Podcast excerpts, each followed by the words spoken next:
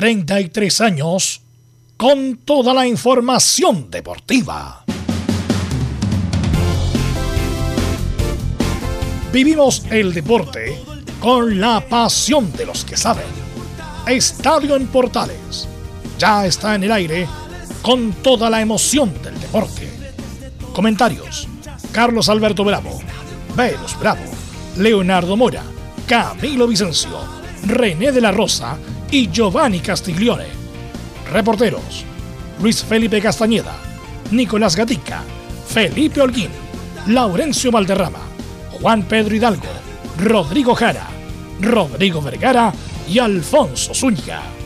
Producción, Laurencio Valderrama y Nicolás Gatica. Edición, Leonardo Mora. Dirección, Carlos Alberto Bravo.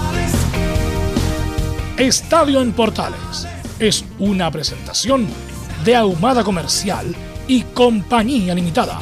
Expertos en termolaminados decorativos de alta presión.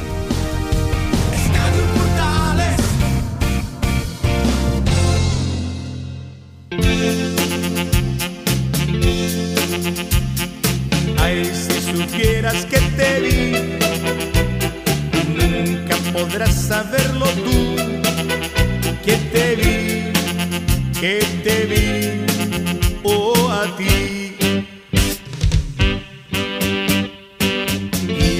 del brazo tú con él. Cuando tu engaño descubrí, creí morir, creí morir, qué triste estoy.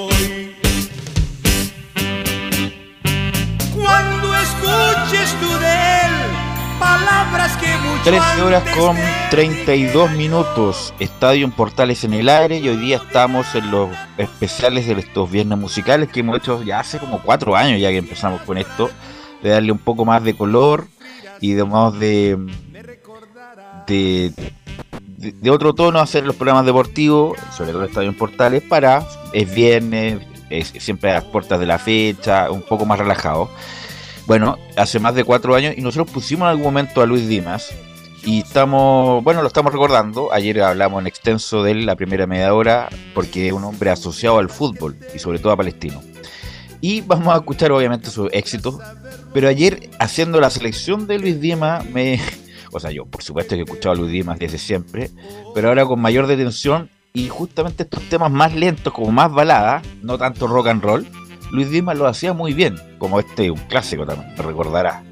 Así que muchos de los temas no van a ser, obviamente que vamos a tocar los éxitos también, pero también vamos a, a, escuchar uno de los temas más lentos, más lentos, más baladas, donde Luis Dimas saca todo su vozarrón y sobre toda su interpretación que la hace muy bien.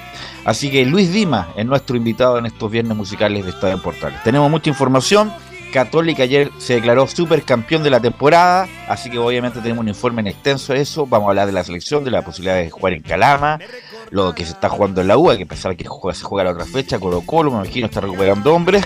Todo eso, mucho más en esta edición de Estadio Portal. Así que inmediatamente saludamos a nuestro compañero Nicolás Gatica. ¿Cómo estás, Nicolás? ¿Estás, Nicolás? Sí, buenas tardes a toda la sintonía de Estadio en Portales en esta jornada de día viernes. Seguiremos repasando algunas declaraciones del portero Brian Cortés, su paso por la selección y también cómo proyecta justamente el futuro del cuadro popular. ¿Qué pasa también con el tema Pablo Solar y Colo Gil? Sabremos más de eso aquí en Estadio en Portales. Gracias Nicolás y me imagino que es toda alegría Belén Hernández ayer con la, la copa que obtuvo Católica en el sur. Sí, muy buenas tardes, Velus, y a todos los que nos escuchan hasta ahora. Sí, vamos a estar revisando eh, lo que dejó este, esta cuarta eh, Supercopa de la Universidad Católica, la tercera consecutiva y el primer título oficial de Cristian Paulucci al mando de los, de los Cruzados. Vamos a tener las declaraciones del técnico y de los protagonistas del encuentro. Esto y más en Estadio Portales. Gracias, Belén. Eh, y saludamos a Felipe Holguín, que está por ahí. ¿Cómo estás, Felipe? Muy buenas tardes, Velus, para ti y para todos los oyentes de Estadio en Portales que nos escuchan a esta hora de la tarde. En el informe de la Universidad de Chile habló Gonzalo Espinosa y se refirió al respecto de lo que fue el partido ante O'Higgins de Rancagua. También se refirió al duelo tan importante y tan trascendental que van a tener que enfrentar, por supuesto, allá en el norte, el Estadio El Salvador. ante el cuadro de Cobresal. Por supuesto también eh, se refirió, entre otras cosas, a lo que va a ser su partido, porque asoma como titular también en la oncena del cuadro del relojito Romero. Esto y mucho más en Estadio en Portales. Gracias Felipe y Laurencio nos va a traer mucha información de lo de Calama y también lo de las colonias Laurencio Valderrama. Sí, buenas tardes, Velo. Gusto de saludarte a ti y a, todos quienes nos escuchan en Estadio Portal. Y como lo diría eh, Luis Dimas, sueña y por cierto, eh, seguimos soñando con ir al Mundial y ciertamente el equipo nacional em, con Pablo Milad tiene la posibilidad cierta de jugar en Calama. Justamente estaremos escuchando al presidente de la NFP y también tendremos declaraciones de, eh, de la previa del Bota Chile 2021 en Portales. Recordemos transmisión eh, todo el día domingo. por cierto, las reacciones de lo que dejó lo Ñublense con, con, la derrota en penal anticatólica y lo habitual de las colonias con la conferencia de César Bravo, quien adelantó el partido ante Colo Colo. Estimas en Estadio Portales. Ok, gracias Laurencio.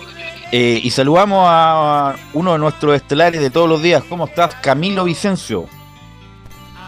Muy buenas tardes. Velus para ti y para todos los auditores de Estadio en Portales. Sí, después de esta final de la Supercopa que se jugó justamente, así que hay harto para analizar. También lo de la selección, ahí hay temas. Ok, parece que claro, como si estuvieras moviendo el. Bueno, escucho como con lluvia. Bueno, eh, con la voz del inmortal Luis Dimas, Nicolás Gatica lee los titulares. Claro, y comenzamos justamente con el fútbol tiene donde, tal como se lo adelantamos, Católica volvió a ganar la Supercopa. Es el equipo que más veces ha obtenido este trofeo y además superó a Universidad de Chile con 27 títulos. Los azules tienen 26. Aunque Colo Colo es el que tiene más títulos, ha gritado campeón 50 veces, incluyendo su gran alegría, la Libertadores 91. Vamos ahora con primera edición donde el escritorio podría ser protagonista, ya que según la información existe un supuesto lodo administrativo que podría condenar a Melipilla a bajar a la B. Pero el presidente dice que no, Leonardo Zúñiga negó cualquier tipo de problema, aseguró que iniciarán acciones legales contra las personas que estén detrás de esta acusación. Además, el presidente del NFP, Pablo Milán, justamente dijo que hasta ahora no hay datos ni recibo de ningún tipo de denuncia contra el cuadro melipillano. En Chilenos por el Mundo, recordar que este fin de semana vuelven las ligas europeas y bueno, habrá jugadores chilenos protagonistas y otros no tanto en la este fin de semana. Por ejemplo, en Italia Alexis no estará por lesión, de hecho estaría cerca de un mes, podría volver, no, un par de semanas podría volver recién. El día 4 de diciembre frente a la Roma se perdería tres o cuatro partidos de Italia y también de la Champions League. Otro que no podrá jugar este fin de semana es el Pancho Sierralta, que su club, el Watford, asegura que el defensa no se recuperó de la lesión que sufrió el martes por Chile. En Francia, en tanto, el Mónaco de Maripán, que está un décimo, recibirá al actual campeón Lille y la titular del defensa nacional dependerá de la decisión de su técnico. Y otro tema hablando de la selección, como se dan titulares, se conoció el ranking FIFA de noviembre, donde Chile bajó del lugar 21 al lugar 24. En el podio se mantiene en Bélgica como el mejor del mundo, luego lo siguen Brasil y Francia. El otro sudamericano que está detrás es Argentina, que aparece en el quinto lugar. Volvemos a Sudamérica, donde mañana, igual que la próxima semana, Centenario será la capital del fútbol. Primero con la final que disputarán mañana sábado de la Copa Sudamericana los brasileños de Atlético Paranaense y el Red Bull Bragantino. Recordemos que el Paranaense ya ganó esta copa hace un par de años atrás. Mientras el conjunto de Bragantino, que cuenta con Claudio Maldonado como ayudante técnico, va por su primer título. Vamos ahora con una información del tenis donde se confirmó el ATP 250 de Santiago que será realizado por tercer año consecutivo en San Carlos de Apoquindo. El campeonato que será el último de la gira sudamericana se llevará a cabo entre el 21 y 27 de febrero. Recordemos que el actual campeón defensor de ese torneo es el chileno Cristian Garín. Esto y más en Estadio Portales. Ok, gracias Nicolás Gatica. Ahora sí nos escuchamos perfecto, don Emilio. Saludamos a don Emilio Freisas, nuestro compañero que eh, tiene la amabilidad de ponerlos, ponernos en el aire. Eh, bueno, vamos, quiero ir de inmediato contigo, Laurenzo, y tu informe respecto de esta posibilidad cada vez más cierta, o cada vez más fuerte más bien, de que Chile el 27 de enero, imagínate que con verano, juegue en Calama con Argentina por la fecha eliminatoria. ¿Y esto por qué? Porque además Día siguiente, Chile va a tener que subir a la altura de La Paz y jugar su vital compromiso con Bolivia. Y esto ha ido agarrando fuerza, Lorenzo. Sí, justamente verlo, renovamos saludos, gusto de saludarte. Eh, eso sí quiero eh, agregar otra eh, noticia más que ahí se, me, fue a enviársela a Nicolás Catica que, y, aprovechando que no está René de, la Rosa que tendremos arbitraje chileno en la final femenina de Copa Libertadores porque María Belén Carvajal y Loreto Tolosa estarán en el bar justamente acompañando a Salomé Di y, Iorio la cosa central del, del bar para el partido Santa Fe de, Colombia ante Corinthians de Brasil. Así que tendremos presencia arbitral femenina en la final de la Copa Libertadores femenina que se va a disputar el día domingo ahí siempre es importante mencionarlo. Eh, sí, eh, justamente eh, Pablo Milán estuvo declarando en varios medios, incluyendo la transmisión oficial, sobre esta, esta idea que ya fue tomando fuerza, por lo menos en nuestro, digamos, reporteo, desde el día lunes, ya que se conocía esta posibilidad y, es más, antes de que se jugara el partido entre Chile y Ecuador, eh, ya, se, ya se había conversado con los, los, principales referentes, entre ellos Claudio Bravo y Gary Medel. De hecho, por eso eh, Gary Medel declaró tan, tan suelto eh, de cuerpo que era una opción cierta. Y justamente ya Pablo Milán se refirió derechamente al tema. Y lo que sorprende es que ya tiene prácticamente todo listo, todo acordado, y que, y que es una idea de Francis Caigao. Él, de él fue la idea sugerida a la gente de la NFP y, y al staff técnico de poder jugar en Calama por, eh, no solamente por el tema de que visita Argentina, sino porque eh, hay que tener una vía directa para, eh, o más directa para ir a jugar ante Bolivia y La Paz. Así que vamos de inmediato con, con, el trabajo de Milo Felicio también. En la 01, hay, a la transmisión oficial de Pablo Milán, hay una posibilidad bastante alta de ir a Calama y solo faltan detalles administrativos. Sí, bueno, hay una probabilidad bastante alta, faltan algunos detalles administrativos que ya eh, me manifestó el ministro del Interior que ha tenido una voluntad eh, fantástica con nosotros de poder habilitar el aeropuerto de Calama como aeropuerto internacional con la presencia de PDI, con la presencia de SAC y con la presencia también hoy en día del Ministerio de Salud que es tan necesario. No, eso ya, ya tenemos una aprobación, falta la, que se oficialice y la segunda que empalmamos de inmediato para que le dé la bajada, muchachos, dice en la 02, quiero agradecer la disposición de tanto de la autoridad de Calama como del presidente de Coreloa y solo falta la oficialización de la FIFA. Eh, también quiero agradecer la disposición que ha tenido el alcalde de Calama, que está muy deseoso que nosotros llevemos este espectáculo a provincia, principalmente a, una ciudad como, como Calama y también agradecer la disposición que ha tenido el presidente del Club Cobreloa para ayudarnos también en todo. Esto se viene haciendo hace un tiempo atrás, nosotros ya, ya evaluamos la cancha, hemos evaluado los hoteles, hemos evaluado eh, los camarines, todo lo que tiene que ver con el entorno de este posible partido allá, pero falta la oficialización de FIFA después cuando nos pidan el estadio, el aforo eh, y todo lo que es la logística también aeronáutica para los equipos que juegan de visita, en este caso Argentina. Oye, menos mal que menos mal que no se juega en el Parque O'Higgins porque la alcaldesa lo más probable hubiera dicho que no, que no se hubiera podido jugar eh, eh, Chile con Argentina, que existe impresentable lo de la Municipalidad de Santiago con su nueva alcaldesa. No hay razones, ni siquiera las que esgrimió de, entre comillas, cuidar el parque, que los vecinos, que aquí, que allá, porque muchas agrupaciones, y tengo constancia de eso, estaban de acuerdo con hacer el, espectáculo este.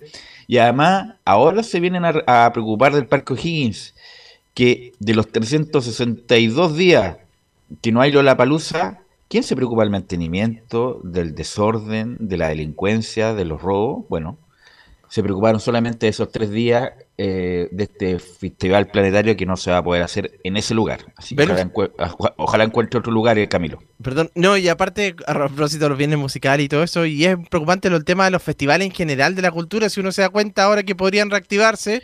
Eh, se, están, se están parando todo por no festival de, Viña, Bueno, eso es para es el no, pero este festival de. Mm, Al Puerto de Ideas. presentable también presentable y también con lo que pasó con, con esta cuestión del Teatro Mil, que también hubo un, como un cierto sesgo para hacerlo o no.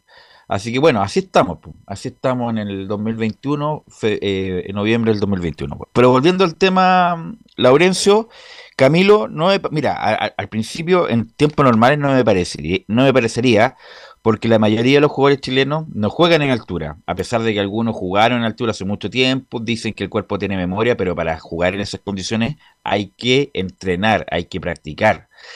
Y muchos de ellos vienen dos días antes y tienen que jugar. Por lo tanto, todos los que en algún momento jugaron en la altura ya no corre, no corre. Pero si es para preparar el partido con Bolivia, y además a los argentinos que le incomoda ciertamente la altura, aunque el último partido que jugó Argentina en La Paz lo ganó Argentina, recuerdo, con el gol de Joaquín Correa, no me parece mala idea. En tiempos normales yo hubiera dicho, no, no, juguemos, juguemos en Santiago donde siempre se ha jugado y ganémoslos con las armas que, que tiene el fútbol pero condicionando un poco eh, con la altura los argentinos a lo mejor, y porque hay que recordar que incluso hasta el empate con Argentina es bueno, porque en, los papeles siempre con Argentina uno lo pone con, con, derrota, no me parece descabellado y me parece bien, Camilo, que las autoridades del fútbol y las autoridades de gobierno ya estén gestionando esto para que se pueda llevar a, a cabo. Sí, justamente una, por lo menos intentar de sacar una, una ventaja. Argentina lo hizo en su momento cuando llevó a Chile allá, mm, justamente también eh, lo sacó de Buenos Aires. Justamente. Fue a, sí, fue a la fecha eliminatoria ese estadio tan bonito de Laurencio, si nos ayuda ese estadio, no, no era... Mm, en, eh, perdón, en Santiago del Estero. Santiago, del Estero, justamente un estadio maravilloso, maravilloso y donde no cumplían ni las normas sanitarias ni nada para que Argentina jugara y Chile jugó igual Así que esperemos que la Comebol no se ponga desagradable si es que Chile lo quiere llevar allá. De hecho, creo que justamente por los temas de la pandemia no están exigiendo el aforo, entonces por eso se podría ir allá, allá a Calama, pero sí es una opción importante, pero hay que tener, hay que recordar que, por ejemplo, cuando se fue con Pisi a, Bolivia, también se intentó pasar por Calama y no rindió, o se fue a Calama lo que, y Lo que pasa es que, claro, se fue a Calama, pero se fue a practicar, a entrenar. A practicar. Y de ahí se subió. Aquí, incluso va a llegar unos días antes, Chile va a entrenar dos, tres días antes del partido con Argentina, se juega con Argentina y Chile se queda ahí hasta el próximo partido con, con Bolivia, que es clave, es clave si queremos seguir eh, ilusionados o esperanzados con ir al Mundial. Ahora, el punto, como bien dice Milad, es la habilitación del aeropuerto de Calama como aeropuerto internacional para que llegue Argentina directo ahí, a Calama, con todo lo que eso significa, con la PDI, con los agentes de aduanas particulares, con el SAC y todo lo demás. Bueno, y también la, el asunto sanitario. Ojalá esto se pueda dar en forma, eh, en forma rápida, porque Iquique es el más cercano entre comillas, aeropuerto internacional que tiene Chile. Antofagasta también. Antofagasta, así que, bueno, Calama estamos al lado, así que ojalá Laurencio se dé todo porque ya a esta altura eh, es mejor hacer el trámite que no hacerlo, Laurencio. No, y, ciertamente aquí lo, lo estaban comentando por interno Nico Gatica. Bueno, eh, confirman que solamente una vez ha jugado Chile en el Estadio Municipal de Calama, un amistoso, en, en este caso con la selección, fue en mayo del año 2010, en la previa, en la gira previa eh, al Mundial de Sudáfrica con Marcelo Bielsa. Claro, Chile goleó 3-0 a Zambia con dos goles de Alexis Sánchez, quien lógicamente formado en Coreloa, y de Jorge el Mago Valdivia. En esa ocasión Chile le ganó 3-0 a Zambia. Y ojo, en, el antiguo estadio municipal de Calama, porque recordemos que después se refaccionó y fue inaugurado más adelante. Así que eh, interesante lo, de la selección. Y recordemos que también el año pasado, justo, o sea, la eliminatoria pasada, estuvo preparándose en, La Paz, en La Paz, en Calama, para ir a jugar ante Bolivia al final no resultó lo que, digamos... permíteme un eh, eh, paréntesis, justamente ahí empezó la debacle de, mm, Chile, ¿te acuerdas Camilo? Cuando eh, Marcelo Díaz se le ocurrió se le ocurrió la idea de decir que sabes que no estamos entrenando muy bien o no estamos preparando muy bien. Chile pierde con Bolivia 1-0, me acuerdo un gol que se le va a virar mano a mano ahí con el arquero Después Pisi nos llama a Marcelo Díaz, ¿se acuerdan, no? A la fecha siguiente, a la fecha siguiente lo llama, no, que está aquí, que está acá. Y bueno, justamente por las declaraciones que hace Marcelo Díaz, en el sentido de que el equipo no estaba preparándose bien, y ahora, después de un buen tiempo, John Herrera, eh, el mago Valdivia, empiezan a, filtrar, no a filtrar, sino a revelar ciertas cosas que sí la, el periodismo en su momento dijo, que había un quiebre y que el el grupo no miraba de buena manera a cómo entrenaba Pisi, cómo se preparaba el equipo, que desafortunadamente nos llevó como consecuencia no ir al Mundial. Marcelo Díaz, Mago Valdivia, Jun Herrera, tres protagonistas de esa época, pegándole palos justamente a la preparación eh, de que se hizo en Calama en ese fatídico partido, Laurencio. Exactamente, eh, así que claro, fue, fue una derrota bastante eh, dolorosa y tal como decía don Carlos Alberto Bravo el día de, de, ayer, Bolivia seguramente llegará mucho más prendido porque obviamente sigue peleando por clasificar al Mundial, tiene las chances intactas, así que será un partido muy duro ante Bolivia, pero Chile si quiere ir al Mundial tiene que ganar esos tres puntos tal como lo ha hecho en anteriores clasificatorias. Eh, vamos a escuchar una última de, de Pablo Milá para pasar brevemente a, a la otra parte del, segmento del primer bloque con la defensa de Arturo Vidal, donde dice la 03 que fue una situación desafortunada la de Vidal y esperemos que reciba solo un partido de, sanción. Bueno, fue una, una situación desafortunada de Arturo, sabemos que él siempre juega muy extremo por, por la vehemencia y por, y por la entrega que tiene dentro de la cancha. Lamentablemente el informe del árbitro fue, fue malo, en el sentido que ocupó una eh, una sanción drástica. Hasta ahora Arturo tiene un partido, nosotros estamos apelando porque también pueden ser dos. Eh, esperemos que solamente sea un partido y tenerlo ya con, con Bolivia ya en, La Paz. Sí, eso es lo que es el problema, Velu? que Sí, Sí, eh, eh, eh disculpa, ¿cuál es el problema? Que Rapalini formó una conducta grave, digamos. Entonces, lo más probable es que le metan dos partidos o más incluso. Así que hay, que tener cuidado con eso. Bueno, hubiera estado bueno que, haya estado eh, René acá para, explicar más en detalle eso, pero ese es el, gran problema, que por eso se anticiparon la NFP, porque el informe de, de Rapalini es muy duro al respecto con Arturo Vial, más allá que pidió disculpas, más allá que se fue sin reclamar, etcétera, pero es muy lapidario el informe de Rapalini. Sí, Sí, eso es lo que se rumorea, que Vidal no va a tener solamente una fecha, dos fechas, y ahí sería muy difícil, quedando cuatro por jugar, sin Argentina, sin Bolivia, Camilo, eh, es, ventaja. Eh, bueno, Chile, bueno, como varios equipos ha dado ventaja, hay que recordar que Chile jugó sin Arangui, sin Pulgar, no estuvo Paulo Díaz, se lesionó Genomena, Vidal expulsado, Brereton, es mucha, es mucha la ventaja, Camilo. Sí, sería mucha la mucha la, ventaja también ahora con sin Vidal, pero lo bueno es que podría ya me imagino ya estará Charlie Aranguis, ya tendré que volver Breton eh, y bueno y, lo, Pulgar también ya va a estar, pero obviamente que, se sentiría la, ausencia de Vidal. La ausencia. Les cuento una, una curiosidad para que la para que la opinen ahí. Vidal ha sido expulsado dos veces jugando por la selección. Una en esa patada maletera que le pegó un jugador de Serbia en esa derrota 3 a 1, gol de gol de Angelo, eh, Angelo Enrique. Es buena, esa, es buena esa Laurencio, ese, ese ejemplo porque se decía que el equipo, entre comillas, no quería más con Borgi y esa patada, esa patada sí que fue maletera, porque va por atrás, por atrás a la pantorrilla del jugador de Serbia. Y Vidal no tiene ninguna chance de llegar a la pelota y va y le pega una patada de barrio, ni siquiera en el barrio, en el campo, tampoco en el campo esa, esas, esas patadas que se juegan a ese eh, maletera eh, mala leche. Y ahí justamente en ese partido llama al señor Segovia al señor Jadwe, que estaba ahí en, la tribuna, le dice, échalo. Eh, y va Jadwe y lo echa a Borgi en el camarín. Se, obviamente que se mm, plasma, se cristaliza después en el hotel, pero como era eh, el Segoy, échalo y, y le comunica a Borgi en el camarín del hotel, un pasillo del camarín del hotel que ya no continúa el proceso, justamente porque ese tipo de patadas es que ya está todo mal y, y todo se pudrió, Laurencio.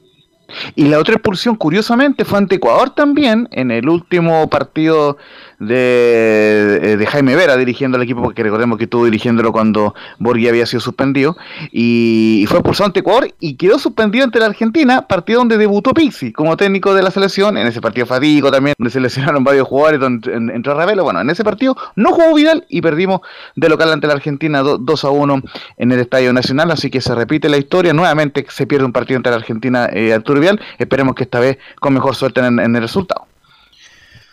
Así es, así que bueno, y esto se define luego Lorenzo el próximo, la próxima semana, me imagino. Exactamente, ya la próxima semana ya de, eh, debería quedar definido el estadio. Eh, recordemos que son solamente dos estadios o dos canchas donde solamente no, no están definidas eh, las localidades y una de ellas la de Chile, así que hay que ver qué es lo que va a pasar, pero bueno, por lo menos de, de parte de la Federación Chilena ya está tomada la decisión, se juega en el zorro del, del desierto de Calama y solamente falta la autorización de, del- de la Comebol, que tiene que estar con la venia de la FIFA, lógicamente. Así que eso es por parte de la selección chilena. Y, va- y vamos eh, brevemente con Muchachos, un- alguna una, pregunta, ¿soy Sí. yo o, o yo escucho solamente ese ruido de cable? No, yo, yo también escucho Ah, Sí. ya. yo también Ya. escucho e- ese ruido, pero Sí, no sé si lo. Mira, voy, a- voy a decir Sí, que se escucha en vivo, pero. Sí, este disculpa, disculpa la desprolijidad, pero, pero me tiene loco el ruido de cable ahí. No, No, sé si... al aire no se escucha, así Ya. que todo bien, solamente Ya, por el, la bien. Tampoco nos escuchamos nosotros, así que todo muy bien. No. Eh, a- adelante, Laurencio. Sí, ya, y ahora mira, eh, justamente con el trabajo ahí de- de- del, del equipo con Leo Mora, con Anselmo Roja, con Emilio y con todos los muchachos, el domingo tendremos una cobertura eh, especial de Bota Chile 2021 con Radio Portales y Medios Unidos, transmisión todo el día, por supuesto inaugurada, porque más, por el gran Camilo Vicencio a las 7 de la mañana con eh, la revista de Portales y lógicamente con programación todo el día. Sí, eh, nosotros, también vamos a colaborar. Sí. Vamos a estar de 19 a 21 horas con el panelista de los días martes, Pablo Armijo. También vamos a tener un contacto con el con el Pacífico, doctor Rodrigo Paz. Así que vamos a estar con él. Por supuesto, ahí. Vamos a estar con- Con- con- como Sí. decimos ahí, fútbol y algo de paz también. y algo de paz, justamente. Y justamente con un adelanto de, de- de la cobertura que vamos eh, a tener ese día, eh, tenemos un par de declaraciones. Eh, eh, también eh, agradecemos también a la producción con- conjunta con Felipe Holguín, donde, por ejemplo, César Bravo, el técnico de la Unión, aprovechó en conferencia de prensa, le preguntamos sobre qué es lo que opina de la votación y dice que la idea es hacer sentir nuestro voto e invitamos a toda la gente a que asista. No, bueno, primero cumplir con la, la labor ciudadana que tenemos todos de, ir a, votar, de hacer sentir nuestro voto y después uno elegirá quién cree y quién tiene la, la, certeza de que lo podrá hacer y podrá dirigir de buena forma al país, independiente del partido que sea. Así que nada, vamos a cumplir como, como todo ciudadano y, y orgulloso de poder votar por el candidato que uno ahí pueda tener en mente. Así que invitamos a toda la gente que asista, que, cumpla con este rol cívico que tenemos y que también puede dar un espaldarazo a, a nuestra democracia y a nuestra elección de quién va a dirigir los destinos de nuestro país. Y justamente eh, un jugador también eh, eh, nos comentó a Estadio Portales lo que va a hacer Cristóbal Vergara, recordemos el jugador formado en la U, que es eh, actual defensa de Santa Cruz, de la primera vez, dice que voy a ir a Santiago a votar. Sí, voy a La palabra de votar. Cristóbal Vergara. Yo voto en Santiago, así que viajaré para estar presente en este proceso y siento que es importante. Estas instancias hay que aprovecharlas para, para elegir lo que uno cree correcto. Siempre las elecciones presidenciales van a ser algo importante, así que espero que sea cual sea el resultado sea lo mejor para el país. Y la que teníamos pendiente de Brian Cortés justamente era que, a diferencia de Cristóbal Vergara, lamentablemente no va a poder ir a votar porque vota en Iquique, justamente di- dice, eh, voto en Iquique y veo complicado viajar. La verdad no voto en Iquique, entonces lo veo, lo veo complicado. Así que lo, lo veo complicado en ese sentido. Y lo otro, lo que te digo, estamos, no nos apuramos. eh, lo que vengo diciendo en principio, nosotros vamos partido a partido, nos quedan dos. Eso es la- esa es la realidad y no, no pensamos lo que va a pasar a, si puede- lo que puede pasar a futuro. Vamos a enfrentar cada partido como si fuera una final, eh, con muchas ganas, con mucha ansia y obviamente con la concentración que necesitamos para enfrentar estos partidos. Ahí eh, justamente un pequeño eh, adelanto de lo que se viene ante Unión Española y Antofagasta por parte de Brian Cortés, que no va a poder ir a votar, a diferencia de Cristóbal Vergara. De Cristóbal, Una eh, pregunta Vergara para Camilo que, que todos lo saben. ¿Hasta cuándo había plazo para cambiar de domicilio electoral? ¿Un mes antes de la elección o dos meses antes? Dos meses antes, sí. Hasta Ya. ahí había plazo para cambiar. Sí. Sí, hay varias gente que cambió justamente para no perderse estas elecciones que vienen. Eh, se cambiaron, pero no, no me sabía el plazo. Dos meses antes del- de la elección, cambiar el domicilio de donde está obviamente residiendo en la actualidad, Laurencio. Así que eh, justamente ya estamos preparando el informe con estas declaraciones y otras para la revista eh, de portales del gran doctor Camilo Vicencio. Y por supuesto le, le invitamos a que todo el día, el, día domingo 21, es un día histórico para nuestro país, elecciones 2021, Vota Chile 2021 por Radio Portales, Medios Unidos y todos los medios asociados. Ok, gracias Laurencio, nos encontramos más tarde. Eh, Sí. mm, usted, Camilo, porque obviamente vamos a tener una programación especial, como lo dijo Laurencio, desde las seis y media de la mañana. Las 7, 7 Las con la 7 de la mañana Portales, ¿sí? hasta que las velas no ardan. Tal cual. Hasta la que veo. Usted va a estar en las ediciones de la revista de Portales mañana, tarde, mañana, mediodía, tarde. Mañana medi- mediodía y noche, que va a ser a las 21 horas justo con Ah, ya... cuando terminamos nosotros. Perfecto. Tal cual. Usted va a estar en Fanor. Sí. Sí, sí, sí, ahí nos, ahí nos estaremos viendo. Ya, perfecto. Vamos a ir a la pausa, Emilio, y volvemos con todo el despliegue, todo el reporte, todo el informe, todo el comentario, todo el análisis del campeonato de la Supercopa que obtuvo la Católica ayer en el sur.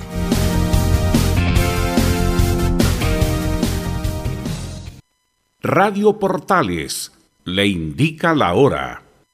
Las 2 de la tarde. Este 21 de noviembre, Chile vivirá una jornada histórica en donde tu voto tendrá el poder de decidir los destinos de nuestro país. Vota Chile 2021. Elecciones presidenciales, parlamentarias y de consejeros regionales. Todo el equipo de Radio Portales y los medios unidos en todo el país le estarán tomando el pulso al proceso electoral desde todo Chile y para todo Chile a partir de las 7 de la mañana y hasta el cierre de la última mesa. Todas las voces, todos los protagonistas, desde todos los frentes. Hoy más que nunca, vota bien, vota informado, porque a la hora de votar, opciones hay muchas, pero solo una para contarte todo lo que ocurra. Vota Chile 2021. Elecciones presidenciales, parlamentarias y de consejeros regionales. Cobertura especial este 21 de noviembre desde las 7 de la mañana por todas las plataformas de Radio Portales y la red de medios unidos a lo largo del país. La primera de Chile, uniendo al país de norte a sur y generando opinión.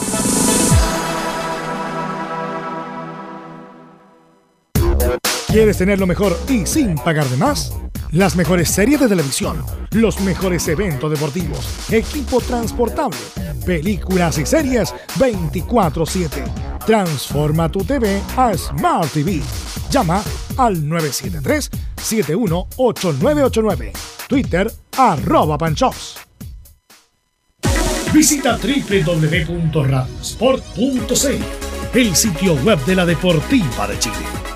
Programas, noticias, entrevistas y reportajes, podcast, radio online y mucho más. Todo lo que pasa en todos los deportes lo encuentras en www.radiosport.cl. La Deportiva de Chile en Internet. Porque lo bueno puede ser aún mejor.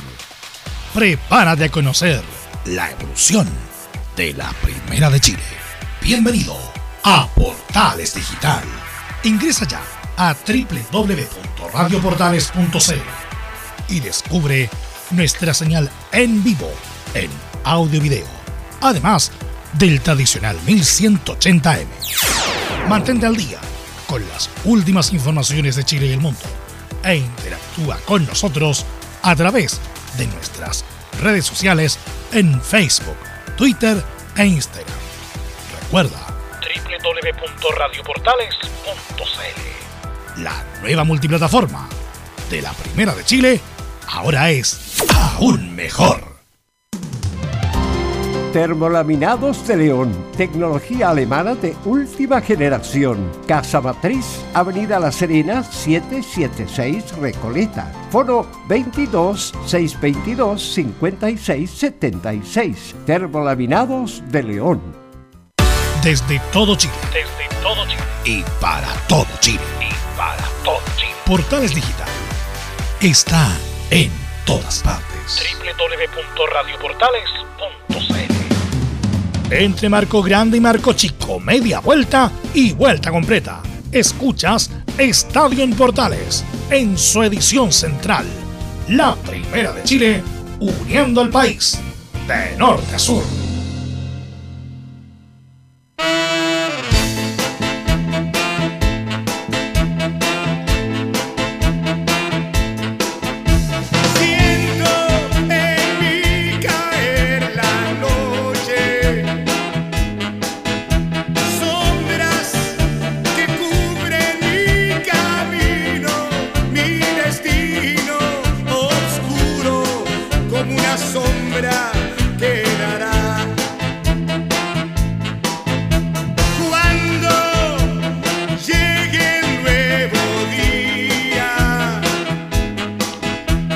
nos indica Luis Dimas, insisto en estos temas que no son los típicos de Luis Dimas, Caprichito, qué sé yo, todos esos temas.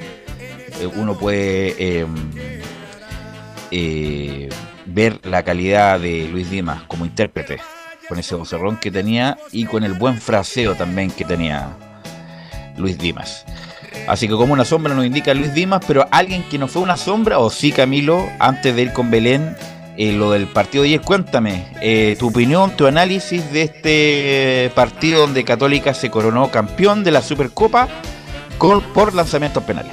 Sí, un partido donde la Católica el primer tiempo fue superior a, a Ñublense, no lo reflejó en el marcador, pero sí en el control de, la pelota, en, el, en la tenencia justamente, el mediocampo ahí entre Saavedra, Agüed que jugó eh, y también Juan Leiva, ahí se quedaron con, dominaron en, medio campo y bueno, y aprovecharon bastante por el sector izquierdo. Buen partido de Parot nuevamente, que en esta recta final ha mejorado, ha mejorado bastante ahí el rendimiento en la Católica, pero claro, hay que tener en cuenta que la campaña del resto del año no, no fue buena, pero ahora sí intentó bastante por ahí con pases de Agüed, también Clemente Montes, que fue el titular y que Claro que no pudo desbordar mucho, pero sí, o, o encarar también, eh, pero sí se mueve bastante por el sector izquierdo, después también por el sector derecho, mo- molesta bastante ahí a, a las defensas, sobre todo que tenía un duelo ahí con, con Bernardo Cerezo. Pero buscaron en el primer tiempo la Católica mucho de, San, Ped- a San Pedri, eh, en realidad mucho por el juego aéreo, eh, eh, por ahí fue, pero no hubo prácticamente grandes ocasiones de gol. Lo más claro fue algo de un cabezazo de San Pedri después de un, de un pase de Parot y que se queda bien el arquero Nicolás Pérez con la pelota, Nicolás Pérez. Y Ñublense en ese primer tiempo solo tuvo aproximaciones con Cordero, pero nada que hayan quitado al arquero Sebastián Pérez. Y en la segunda parte Ñublense realiza modificaciones, ingresa mm, Joe Ábrigo y eso cambia el partido. Ahí tuvo una clara, la más clara del partido fue de Nicolás Guerra, que sacó Tuvo más fútbol con. Abrigo, me imagino. Sí, jugó, sí, sí, jugó junto con Ábrigo.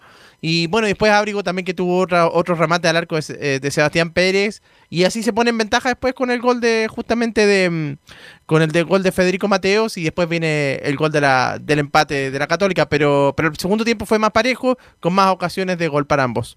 Ahora no, debo confesar, no vi el partido, porque estaba en, estaba en una reunión de trabajo ayer. El penal, ¿fue penal?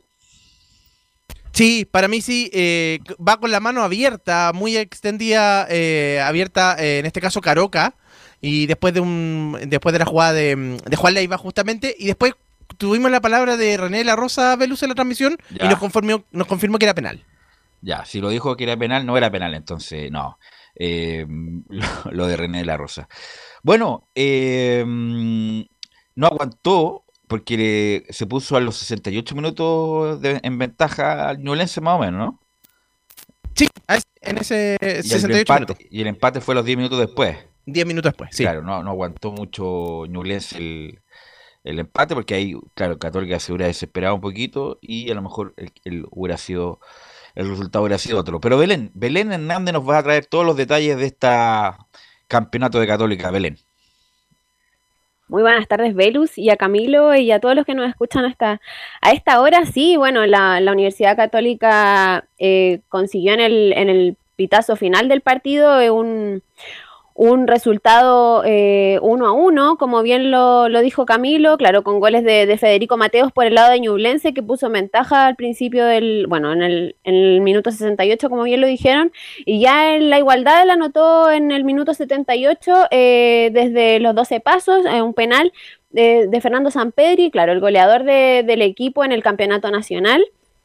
Y eh, claro, vamos a pasar a escuchar, o sea, a revisar de inmediato lo que fue, eh, bueno, el primer título de, de Cristian Paulucci, pero el- en la Universidad Católica consiguió 28 títulos, eh, el, el segundo equipo de- del, bueno, del fútbol chileno con más eh, Claro, títulos, eso habla, tiene eso- 28. eso habla de títulos totales, porque la gente confunde títulos nacionales con es totales, la Supercopa, la Copa Sí. Chile, la Copa del Rey, la Copa Gato. Todas las copas. Todas las Sí. copas, claro, Católica tiene un, un título más que la U. Claro, y el, el primero, el primer lugar lo ocupa Colo Colo con 54 eh, trofeos. Claro, y ahí Bueno, que pero- los titulares Nicolás Gatica dijo Colo Colo ganó la Copa, ¿qué, qué tiene que ver? Pero bueno, eso son cosas de, de nuestro. Sí, bueno, pero fue el primer, el primer título al mando de, de Cristian Paulucci como técnico cruzado. El técnico tiene un 87% de rendimiento en, al mando de, la Universidad Católica. Eh, bueno, recordar que lo tomó en, en la fecha 20 del Campeonato Nacional cuando se enfrentaron a Audax Italiano. Desde allí que tiene, eh, bueno, 12 partidos en el campeonato local, 13 con el de ayer. Eh, tiene 12, 12 triunfos, o sea, 11 triunfos, un empate y una derrota que fue ante Colo Colo y tiene 33 goles sumado al gol de ayer de, de Fernando Sampedri. Y eh, vamos a escuchar de inmediato al- lo que fue, bueno, la felicidad que tuvo el técnico Cristian Paulucci, que igual se lo toma con calma dentro de todo, porque claro, eh, es, sabe que es el Porque hay que primero recordar, y... Belén, que hasta Poyet ganó una Supercopa que venía justamente por logrado por Holland y la- el primer partido que juega Poyet, si no estoy mal, Belén Camilo, es justamente la Supercopa, la gana con el vuelito que, Así es, ante Colo Colo. claro, con Holland y ahora eh, estos muchachos Paulucci, además que hay que recordar cómo fue la adjudicación de la finalista de la Supercopa. Católica nada que decir, porque el campeón chileno Peñublense tuvieron que como no inventar, pero buscar a él el, el de la primera de ella, que juegue con Católica, y ahí, bueno, eh, para no declarar desierta la Supercopa, así que eh, Paulucci, eh, ¿quién iba a pensar, Camilo, que iba a estar a esta altura con un récord de, de triunfo y además con un, título, aunque sea de un partido, un título, no deja de ser. Exactamente, y además peleando el campeonato, sobre todo que tomó el equipo en las condiciones justamente que no venía bien justamente la, la católica y, y que le saca este rendimiento, esta cantidad de partidos ganados, eh, bueno, obviamente todo, todo se suma, y, pero impre- impensado hace, hace algunos meses. Sí, hay que recordar que Cristian Paulucci es el, el, pri- el primer técnico que, que, claro, que debutó con, bueno, tantos partidos al hilo como triunfos. Así que vamos, bueno, ahora vamos a pasar a escucharlo en la 01 donde menciona, estoy muy feliz de estar en un club como este. Paulucci. Eh, muy, muy feliz. eh, estoy, tengo la posibilidad, soy un privilegiado de estar en un club notable como, como el que estamos, eh, en una década muy ganadora. Y bueno, eh, hay que seguir creciendo, tengo que seguir aprendiendo. He estado con gente que, que me enseñó mucho, que me hizo crecer, a quienes les agradezco a todos. Y bueno, seguiremos por este camino con, con humildad, con mucho trabajo, para tratar de seguir haciendo las cosas bien. Sí, vamos a, vamos a, eh, bueno, eh, Cristian Paulucci llegó en, en 2011 a, a la Universidad Católica. eh, Eso- esto eso porque... que- eso me- eh, a Chile. Eso es buena, es buena el- lo que quiere hacer Belén, disculpa Belén, eh, y Camilo. ¿Cuándo y cómo y con quién y por qué llegó Paulucci a la Católica, Belén? Llegó, es que lo que pasa es que es, es amigo de, del Tati Buljubasic. Ah, y en, 2000, en 2011 llegó a, a la Universidad Católica, pero tuvo pasos en otros equipos también, que lo voy a, lo voy a repasar eh, rapidito. Bueno, se conocieron en Rosario Central, ambos, eh, el Tati y eh, Paulucci. Paulucci. Ya. Claro, en la primera eh, experiencia que tuvo como técnico in- interino, o sea, en, divisi- en divisiones inferiores, me re- eh, bien digo, fue en Belgrano de Córdoba. Y en, en 2012 se fue de la Universidad Católica porque Luis Marcoleta lo contactó para que fuera eh, su ayudante técnico en San Marcos de Arica. Eh, Luis Marcoleta, actual eh, técnico de, de Deportes Valdivia. Y en, en el equipo nortino estuvo hasta 2014.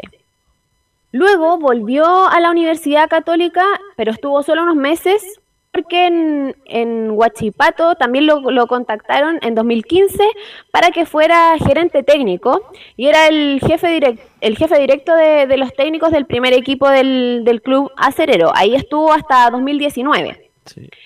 Y ya en abril de 2019 regresó a la Universidad Católica para reemplazar a Patricio Almazábal, que, que había tomado el, la diri- eh, el, el- el equipo de Magallanes. Y después se fue a, a la selección chilena, que es donde está actualmente. Y ahí ese puesto ocupó Paulucci eh, como el segundo ayudante técnico de Gustavo Quinteros y ya después estuvo con Ariel Holland y Gustavo Poyet, y bueno, ahora que es el actual técnico de los Cruzados.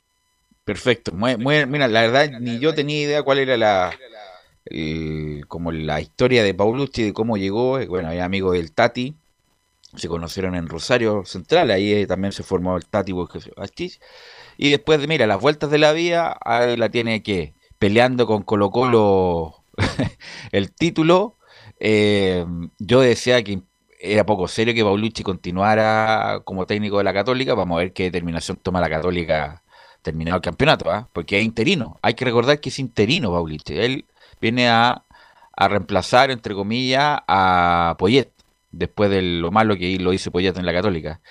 Pero vamos a ver si continúa Paulucci como titular o la Católica irá a buscar un, un reemplazante. Entonces te pregunto, Belén, si Católica sale campeón, ¿continúa Paulucci en la Católica o no? ¿O, o una, es una posibilidad cierta, Paulucci? Escucha, en este... difícil en- respuesta. Sí, es que en esta etapa donde está el campeonato, en Universidad Católica se empiezan a ver lo- las renovaciones, los, los contratos, eh, todo eh, ya eh, haber terminado, haber cerrado el, el ca- el torneo. Y, eh, pero claro, lo- los números lo avalan. eh, ¿Sabes por qué? Disculpa, ¿sabes por qué, Belén? Porque ya, se va Paulucci o continúa en el club como en las, las labores que estaba haciendo. Traen el, al, al técnico, entre comillas, con más currículum. Le va mal. ¿Quién asume de nuevo? Paulucci. Entonces, Paulucci, claro. entonces la gente dice, ¿para qué perdemos el tiempo? Pongan a Paulucci de una, pues Camilo. No sé cuál es la opinión, tú que conoces como, como pocos el alma de la católica. Sí, eh, yo creo que lo- los números lo están avalando, porque al principio, claro, se dejó se- como interino, pensando en lo que podía hacer al final, que todavía existía la posibilidad de pelear el campeonato, pero este rendimiento lo avala mucho, los números, estar ahora peleando el, el torneo, va a ser, lo van a tener en consideración sin ninguna duda eh, para, para, para ver si continúa para el próximo año, sí. Belén. Bueno, eh, respecto a la, a la historia que ha tenido Cristian Paulucci en, su paso por Universidad Católica, él le agradece mucho a, Luis Marcoleta, bien digo, y en la 02 vamos a escucharlo donde menciona, estoy muy agradecido del profe Luis Marcoleta. Sinceramente se me vinieron muchas cosas en la cabeza. Yo me vine con un bolso, con mi autito hace 10 años atrás, a trabajar de scouting a, a Católica. Y bueno, eh, he dejado cosas como mi hijo, que es lo más importante que tengo en, la vida. Y bueno, estando, estando lejos uno sufre, extraña. Bueno, pero me, me acostumbré, me gustó mucho Chile. Me volví y esa posibilidad que me dio el Club Católica, también soy agradecido, muy agradecido al profe Luis Marcoleta, que me fueron a buscar para llevarme a San Marco de Arica y a quien le mando un abrazo inmenso porque estoy donde estoy por, por toda esta gente que me ha ayudado en el camino. Y Cristian Paulucci obtuvo ayer, bueno, su primer título, pero el que consiguió, no consiguió su primer título al mando de, la Universidad Católica, eh, en este caso como gerente deportivo, el Tati Burjovasic, que ya lo habíamos nombrado anteriormente, eh, consiguió su once, su dúo, su undécimo título de, al mando de, de la Universidad Católica. Eh, en, el, en torneos nacionales ha conseguido seis títulos en 2010, en el clausura eh, 2015-2016, en la apertura 2016-2017, en 2018, en 2019 y en 2020. Tiene un título también en Copa Chile en, 2000 en 2011 y la Supercopa, que son las cuatro que ha conseguido la Universidad Católica en 2016 ante la Universidad de Chile, en 2019 ante Palestino, en 2020 ante Colo Colo y la 2021 que la consiguieron ayer ante Ñublense. Y también quien ha tenido un papel protagónico en, en este 11 titular de, de Cristian Paulucci, y ya eh, ha sido Sebastián Pérez, que no, no solamente eh, fue figura ayer por haber atajado los dos penales, sino que también en el campeonato eh, local también ha venido destacando por sus buenas actuaciones.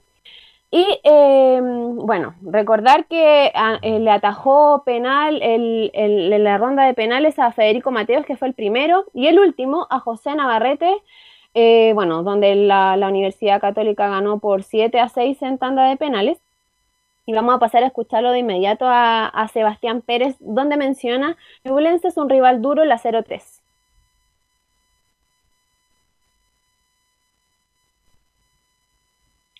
La 0-3. Sinceramente, se Difícil, difícil. la primera fecha cuando ganamos 2-0 en Chillán se nos hizo muy complicado.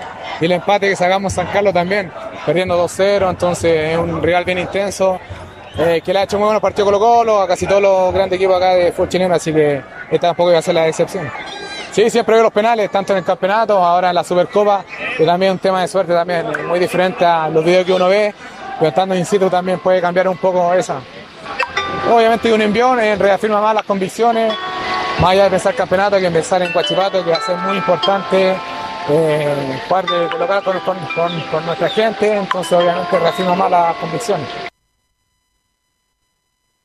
Sí, el otro que también eh, habló y eh, tuvo palabras que el goleador de- del, del campeonato nacional y de la Universidad Católica en lo que va de este torneo es Fernando Sampedri, que en la 04 mencionó, las finales son partidos aparte, son complicadas.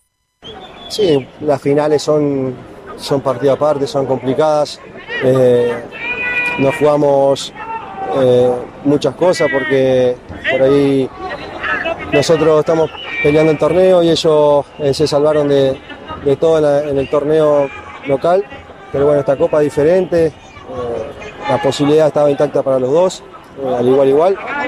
Fue un partido duro, un partido donde ellos consiguieron el gol, donde creo que fue la primera, primera o segunda jugada clara que tuvieron. Nosotros el primer tiempo tuvimos varios cabezazos, en el segundo tuvimos llegada y no, no pudimos convertir. Pero contento, contento porque, porque le pudimos dar una alegría más a la gente, eh, feliz por, la gente que pudo llegar al estadio, acompañarnos, apoyarnos, y también por la que no pudo. Eh, obviamente no pueden venir todos, pero un gran cariño a la gente que vino hoy y la que se quedó en Santiago. Mira, para mí el mejor estadístico de Chile es Luis Reyes, me imagino que lo ubican. Eh, y hace, bueno, en la mañana publicó los títulos de torneos vigentes de primera división, no agrega los títulos internacionales. Y queda así, 47 títulos Colo Colo, 32 títulos nacionales, 13 Copas Chile y 2 Supercopas. Después viene la U con 24 títulos nacionales, perdón, 24 títulos, 18 títulos nacionales, 5 Copas Chile, una Supercopa. Después viene Católica con 23, 15 títulos nacionales, 4 Copas Chile, y aquí saca la diferencia. 4 Supercopas ha, sabido ganar. Y después viene, bueno, Unión Española con 10, Corolado con 9 y, as- y así. Pero habla solamente de títulos nacionales. eh, respecto a eso, algunos agregan incluso, el Católica agrega esa Copa, Copa la República, eh, que se jugó, era un campeonato eh, internacional, medio cuadrangular, que en algún momento le dieron validez. Bueno, eso ya es, es materia de estadísticos, Belén, pero la gente de- del club está muy contenta. Y lo que respecto a estadística también, el, el- el plantel de, de la Universidad Católica, bueno, los jugadores que, que siguen en el plantel y que han conseguido mayores títulos con, con la Universidad Católica es, es el Chapa Fuensalida que tiene 10 títulos. Eh, después viene Germán Lanaro y Raimundo Rebolledo que tienen, han conseguido 9 trofeos con, con los Cruzados. Después Bo- eh, Diego Buenanote con 8 y Alfonso Parot con 7 títulos. Otro que eh, también se ha venido consolidando y que ayer le eh, pateó el, el último penal, el que le dio el, el título Dame de un la cuarta segundo, Belén, Supercopa. dame que, mira, Sí. y le pregunto a, a Camilo, a lo mejor también Belén sabe, ¿qué es eso de, fe- de que Roberto Gutiérrez no quiso pe- patear un penal en contra de la Católica que estaba designado, no lo quiso patear? ¿Camilo tiene alguna información? No lo tenía, pero ¿sabes qué nos extrañó? Porque precisamente. Muchachos. Sí, Laurencio. Ah, Laurencio. No, eso lo iba a comentar en la parte eh, de mi informe, pero si quieren se lo comento a ti, el tema en, en- en no interrumpir eh, eh, el hilo conductor eh, eh, de Belén. U- ustedes dicen. No, dale, dale, pues estamos en... Ya mira, ¿Qué pasó con eh, lo chequeé en la mañana con Felipe Holguín, se lo agradecemos, recordemos que estuvo in situ con Luis Felipe Castañeda, y el problema fue el siguiente, que en la tanda de 5 y 5 todo bien, estaban todos los, los pateadores eh, designados, tanto en la Católica como en Ñublense. El problema fue que, eh, mira, y justamente te los voy eh, a nombrar muy brevemente, estaban designados eh, Mateos, a quien le atajó el penal Sebastián Pérez, Rivera, Joábrigo, Nico Guerra y Nicolás Vargas. Hasta ahí todo bien, ¿ya? El problema fue que después iban cada uno eh, eh, eh, diciendo si querían patear o, o- o no el penal. Y lo patea Nicolás, eh, Nicolás Pérez y después Cerezo. Y después cuando era el- cuando supuestamente era el turno de Gutiérrez, eh, se dice que no lo quiso patear y tuvo que patearlo Navarrete y fue ahí que lo tapó eh, eh. El tema es que Navarrete era un jugador eh, joven y, fuera, eh, espérate. y- y justamente sí, eh, eh, con esto eh, cierro Ya. que Nicolás eh, en- en Nicolás Guerra fue el jugador que le recriminó al pájaro Ya, Gutiérrez el no haber pateado el tiro penal, pero según lo que me cuenta eh, Felipe Holguín, es algo que quedó en la cancha, digamos, quedó en la Ah, cancha bueno, como el reclamo típico obviamente que- no, no, de la si- calentura. Si, fuera así, Roberto Gutiérrez tiene que agarrar sus cosas e inmediatamente a Santiago no jugar nunca más por Ñublense porque eso es impresentable. ¿Cómo no de patear el penal? Si le toca patear. ¿Cuántos jugadores que han vestido las dos camisetas Bartichotto hizo el gol y no, y no y no celebró? ¿Cuántos jugadores han hecho eso? Pero tu labor, viejo, es patear el penal y hacer lo posible porque por hacer el gol. ¿Cómo te vas a privar de no hacerlo si es que la información que tú me comentas, Laurencio, que habla se está eh, replicando en redes sociales como un viral? A mí me parecía grave esto de Roberto Gutiérrez y habla muy mal de él como profesional. Y si es así, yo fuera presidente ñublense, lo finiquito hoy día mismo y nunca más, y ojalá que no entre nunca más, eh, en forma eh, figurativa obviamente, no entre nunca más a Chillán eh, Roberto Gutiérrez por lo poco profesional que fue al negarse a patear un penal el día de ayer ante su club que lo formó. Así que me parece Y lo que- y lo que nos comentaba Felipe, por lo que se está claro. indicando. Y lo que nos comentaba Felipe era que el tema que ahí, digamos, quedó con la recriminación de, de- del jugador de la U, con, eh, del Nico Guerra sobre Gutiérrez, Pero por ahí no ahí, algunos pues, compañeros, pero no, puede ahí. no puede quedar ahí porque No, si- no, es- eso es lo que nos, lo, que si nos- me lo que nos entero comentaba yo, Felipe. yo, presidente entero que eso pasó, viejo.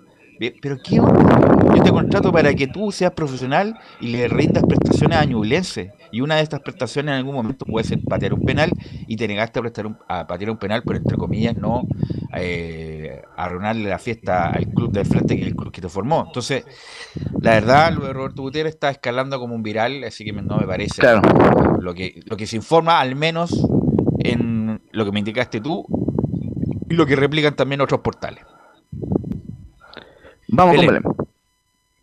Sí, respecto a los penales que estaban hablando, el que definió el título para la Universidad Católica, o el último penal que pateó fue Diego Valencia y que también tuvo palabras para eh, los periodistas. Eh, la 05, Diego Valencia menciona Ñublense por momentos nos complicó. Eh, sí, partido complicado.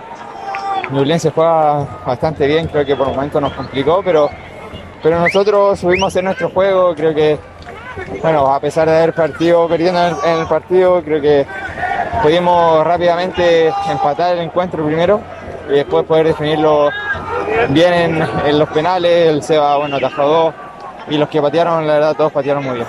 Eh, no, yo estaba seguro, estaba seguro de dónde patear, así que nada, con fe nomás y, y va adentro como sea. Y ya para ir cerrando el tema de- del título y de la Supercopa, el- bueno, las últimas dos fechas que va a tener eh, la Universidad Católica en el, esto por el torneo nacional, que son las últimas dos donde se va a definir el campeón. En la fecha 33 le va a tocar jugar eh, este- el domingo 28 en San Carlos de Apoquindo a las 18 horas frente a Huachipato. Y en la última fecha, la fecha 34, va a jugar ante Everton en el Sausalito a las 18 horas, esto el sábado 4 de diciembre. Ok, ok, Belén. Así que, bueno, tiene día libre, me imagino, la Católica hoy día. Sí, eh, festejo, me imagino que van a, bueno, no sé, todavía no se ha informado bien si es que van a, van a celebrar, yo creo, me imagino que va a ser algo íntimo entre familiares, eh, pero claro, como siempre es Universidad Católica un poco más bajo perfil, eh, ahí vamos a estar averiguando para ya el lunes informar el tema de, de si hubo o no celebración. Ok, gracias. Gracias, Belén. Vamos a la pausa, Emilio, y volvemos con Ñublense. Eh, ¿Velus? Sí. Ah, sí, con la pausa. Sí, sí, vamos con la vamos. pausa, vamos con la pausa, y después volvemos con Ñublense, la U, Colo Colo y las colonias.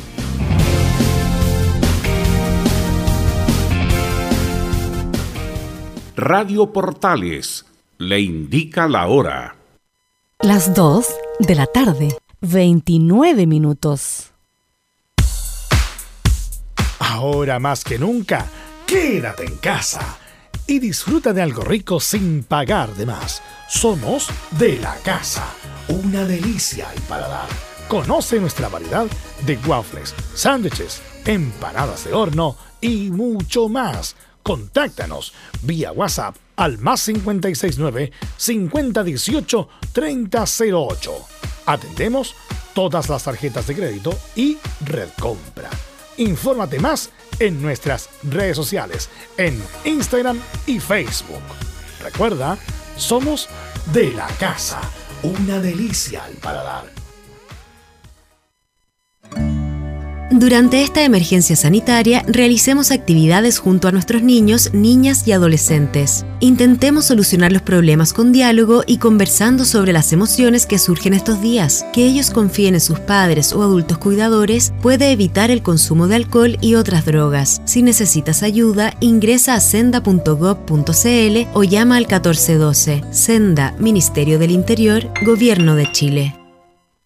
Visita www.radiosport.cl, el sitio web de la Deportiva de Chile. Programas, noticias, entrevistas y reportajes, podcast, radio online y mucho más. Todo lo que pasa en todos los deportes lo encuentras en www.radiosport.cl. La Deportiva de Chile en Internet. Comercial IAC y Compañía Limitada. La mejor calidad mundial en laminados decorativos. Comercial IAC y Compañía Limitada es Vertec en Chile. San Ignacio 1010, Santa Rosa 1779, Avenida Mata 446 y Portugal 501. Comercial IAC y Compañía Limitada es Vertec en Chile. Desde todo Chile. Desde todo Chile. Y para todo Chile. Para todo Chile. Portales Digital está en todas partes. www.radioportales.cl Un acercamiento electrónico a todo lo que pasa en el fútbol. Escuchas Estadio en Portales en su edición central. La primera de Chile, uniendo al país de norte a sur.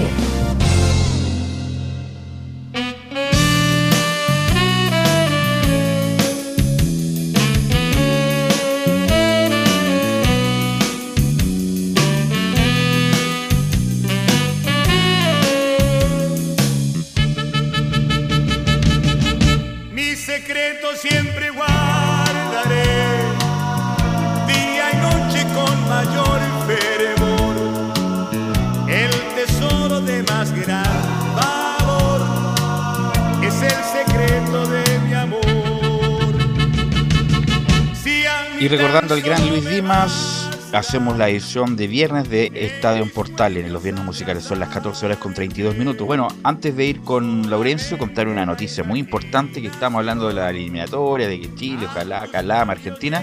Bueno, si nosotros llegamos a, jugar el repechaje, eh, se va a jugar a partido único.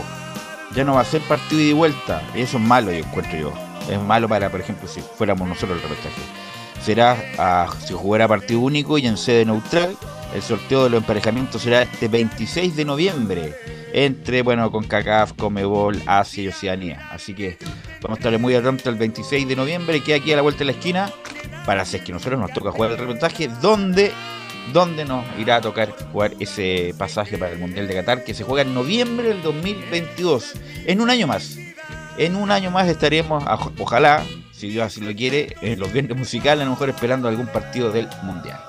Bueno, ahora vamos con Laurencio que nos va mm, nos va a hablar del, del de Ñublense que estuvo cerca de llevarse un título, Laurencio. Justamente el cuadro de Ñublense que eh, hasta el momento, y sigue eh, teniendo eso, solamente tiene dos títulos en la primera vez, 1976-2020, un torneo de apertura de la segunda división del año 71 y tres eh, trofeos más en la tercera división. Es decir, este iba a ser acaso su título más importante, porque Claro. obviamente nunca ha ganado Copa Chile ni menos primera división. Y solamente tuvo esa participación histórica con Fernando Díaz clasificando a la Copa, a la Copa Sudamericana del año 2008, en esa famosa campaña donde eliminado por Colo Colo en semifinales de la apertura de esa de ese año. Así que bueno, eh, una lástima por Ñublense y justamente vamos a ir inmediato con las declaraciones de mm, eh, Jaime García, quien habló bastante rato después de terminado el partido la conferencia oficial que organiza la NFP y vamos ir inmediato con la con la jugada polémica, con esa situación del, del, de- del penal que supuestamente no quiso eh, patear eh, Roberto Gutiérrez, dice la 03, no me di cuenta de lo que pasó. No sé, tengo que revisar todo. En realidad tengo que esperar que, que pase. Yo no me di cuenta y eso tengo que, en realidad, es, parte extrafutbolística. No, no, no- me doy cuenta y tampoco, no sé, no me di cuenta qué pasó. Y, bueno. La quiso tirar literalmente Tratando de al córner ahí, mira, Jaime- insisto, yo después de que fuimos a la pausa, eh, no pues si quisieron llegar a combo en el camarín. Eh, casi termina en combo, entonces no, no fue una cuestión menor, así ya, listo, no queréis patearla, no hay problema, patealo tú. No fue así, así que esto va a traer cola, y si fuera así, eh, yo le finiquito inmediatamente a Roberto Gutiérrez por, eh, como dicen los jueces, como notable abandono de deberes a Roberto Gutiérrez. De hecho, estaba. Sí, mira, ah, estaba Camilo. también. Ahí decían que ellos dos eran los que estaban. Por eso se genera la polémica también después eh, en el camarín. Por, estaba Cordero también con el pas- con pasado en Católica que también estaba. Bueno, triste ahí por. Obviamente por. Por la situación. Claro, mira, la situación fue confirmada a este portal, que no lo voy a nombrar, eh, asegurando que la actitud del artillero causó la furia de sus compañeros y escaló hasta terminar en una fea discusión en el camarín. Eh, claro, se, ha- se hacía el desentendido todo el rato, estábamos eligiendo a quién nos pegaba y él y, y mandó al, a este muchacho, como dice... Claro, después quedó la embarrada por no decir otra cosa dentro del camarín, porque Gutiérrez y el chico Cordero estaban estaban muy enojados, eh, tratando de calmar, pero igual terminaron en empujón y casi terminan en combo. ¿no? Me, me parece muy Eh, y te cuento de otra cosa, justamente que eh, al ser expulsado Juan Leiva, eh, tenían que eh, haber cinco pa- pateadores definidos y cinco de alternativa para el, el 1 a 1, digamos. Y en esos 10 estaba incluido Roberto Gutiérrez y Giovanni Campuzano era el único jugador que no estaba, digamos, para eh, que ambos equipos tuvieran 10 10 pateadores, digamos, porque Juan Leiva había sido expulsado. Entonces estaba incluido Ro- Roberto Gutiérrez dentro de, de lo, de, la, de la segunda tanda de cinco jugadores. Entonces, bueno, ahí lógicamente sigue la polémica en Chillán por esa situación donde eh, Ro- Roberto Gutiérrez no termina eh, pateando el penal y justamente quien, quien, quien, ah, quien habría entrado por él, que, que Navarrete, eh, te- termina fallando ante el Zanahoria. Mira, Pero, disculpa, por lo- disculpa, para sí, terminar, dale. y uno pone Roberto Gutiérrez en Twitter, o sea, lo que Minion le dicen es, eh, lo recuerdan a la madre, o sea, eh, impresionante la cantidad de epítetos que le lanzaron, le están lanzando en este momento a Roberto Gutiérrez por no patear el penal. Mira, lo, lo único que estaba pensando, y, y también lo conversé con algún hincha de Católica, era que eh, probablemente, que, que esto puede pasar también, hay jugadores que no se sienten capacitados para patear el penal. ¿Y qué pasa si, si que lo hubiera errado el penal? Hubieran dicho, Pero no, no, es que así, Católica. Laurencio, porque Roberto Sí, sí, no, claro, claro. en los equipos que ha estado incluso pelea con sus compañeros para patear el penal. Entonces no es el no es no es el Sí, es que te estaba no poniendo este el- caso- el otro argumento, claro. No en este caso, no, que tengo un dolor, que me siento no, la verdad, llevamos mucho tiempo en el fútbol, yo jugué obviamente no jugué a este nivel, obviamente, pero pero uno sabe cuando quiere o no. Eh, lo mismo pasó en ese famoso partido de Chile con Brasil, el Mundial de, de Brasil, ¿por qué pateó Gonzalo Jara en el último penal? Eh, también hay varias historias respecto a eso que algunos otros que le pegan mejor no quisieron pegarle. Exacto, bueno, y, justamente, eh, mira, eh, nu- nu- nunca es tarde. Eh, hace un tiempo atrás estábamos con Nicolás Catica, bueno, te, te- te mandó saludos, eh, Velus Bravo, eh, el, ch- el chico Díaz, Ernesto Díaz Correa, eh, recordándose ahí de, de- de un tal Velus Bravo que jugaba ahí en las juveniles de la OE, alguna vez que nos encontramos Mira, en un partido de, Palestina. mira, yo en, en todos los equipos que he jugado, en, desde la sub-12 hasta la sub-20 que jugué en la U, en los equipos de la universidad, de la facultad, en la liga, yo siempre le he pegado los penales, entonces yo sé cuándo sí y cuándo no. Por eso lo de Gutiérrez es, es muy llamativo, y insisto, la gente de... No es por caer la Gutiérrez, ¿ah? pero si, si, fuera, si, confirmara esto, yo presidente lo, lo finiquito inmediatamente. Claro, eh, va a ser un tema que le vamos a, dar seguimiento como comentario en portales y bueno, justamente fue, fue la polémica de lo que sucedió eh, eh, anoche en, cuanto al, a lo que fue Ñublense de Chillán. Y vamos con una más de, eh, Jaime García en, en atención al tiempo. Eh, dice mm, en la 01 que esto no nos afecta en nada el haber perdido el título porque la Supercopa era una ganancia para nosotros. Nada, porque todos nosotros era ganancia. Nosotros ahora vamos a enfrentar a Palestino. Eh, ellos se, han puesto techo solito, entonces en realidad no, no tenemos nada que afectar porque todo para nosotros era, era mágico lo que estábamos viviendo, así que en realidad el equipo que somos es por el trabajo que venimos haciendo hace tiempo, entonces tampoco es por casualidad que jugamos hoy día bien. Hemos enfrentado a todos los equipos grandes y, y a casi todos le hemos, hecho buenos partidos o también le hemos pasado por arriba. Entonces, en realidad, no, esto a mí no me causa impresión, me causa impresión de los malos momentos que hemos que a veces no hemos salido, pero esto es, este es el equipo que juega siempre, entonces no me causa mucha impresión ni psicológicamente tampoco, porque este equipo se para en cualquier momento. Esa fue la palabra de Jaime García y recordar muy brevemente que Ñublense está séptimo con 41 puntos en la tabla. Le queda un solo partido en, el campeonato nacional ante Palestino, justamente que ha estado con, 40, pero que va a jugar dos partidos más. Eh, eh, el partido ante Ñublense y otro más. Entonces van a jugar el sábado 4 de diciembre a las 6 de la tarde y a Ñublense obviamente solo le conviene eh, ganar para poder clasificar a la Copa Sudamericana. Ganando el partido clasifica a la Sudamericana eh, sin, sin, importar lo que haga Palestino en la fecha 33, muchachos. Eh, así que eso sería por ahora lo, lo y volvemos al final con una pincelada de las colonias y la Unión Española. Ok, gracias Laurencio Valderrama. Bueno, con lo de Ñublense que insisto, lo de Roberto Gutiérrez, está escalando. Bueno, sí. Sí, no, para financiar lo de Ñublense, buen, buen equipo en realidad, bien trabajado en la parte, sobre todo si se nos va Camilo, yo sé que está en el. Ahí sí, vamos a ver. Sí, no, lo que decía lo Ñublense, buen, buen rendimiento trabajado desde lo defensivo y también en la parte ofensiva con Nicolás Guerra. Ahí buen, buen partido. Sí, buen jugador que la U lo podría comprar. No, no incluso jugando así, no que se quede Ñublense nomás Nicolás Guerra. Eh, vamos con la U, vamos con la U, ya que tenemos a Felipe Holguín con el informe de la U. ¿Qué tal, Velus? Eh, gusto en saludarte nuevamente a ti y a todos los oyentes de Estadio en Portales. Eh, claro, como lo mencionaba en titulares, habló al respecto Gonzalo Espinosa en esta conferencia de prensa en el Centro Deportivo Azul, donde se refirió a varios factores importantes. El rival que va a tener que enfrentar la Universidad de Chile, que es debido a muerte ganar en el norte, allá en el Cobre, en El Salvador.